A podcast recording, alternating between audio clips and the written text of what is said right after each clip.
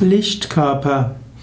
Lichtkörper ist eine andere Bezeichnung für den Astralkörper, Feinstoffkörper.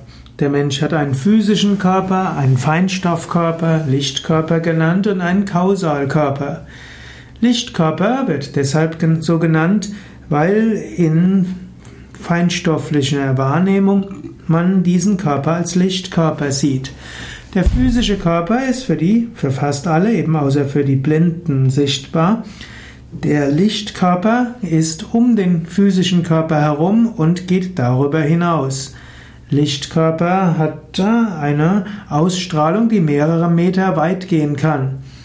Lichtkörper ist, besteht aus dem Energiekörper, Pranamaya Kosha, emotionalen Körper, Emotionalkörper genannt, Manomaya Kosha und dem, in, den intellektuellen Körper, auch Mentalkörper genannt. Und dieser Lichtkörper spielt gerade im Yoga eine besondere Rolle.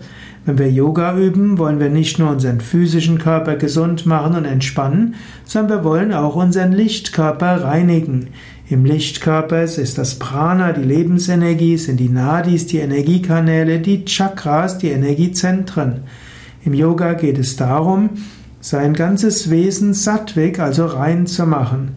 Und das was auch, heißt auch, dass der Lichtkörper strahlender und leuchtender und weiter wird.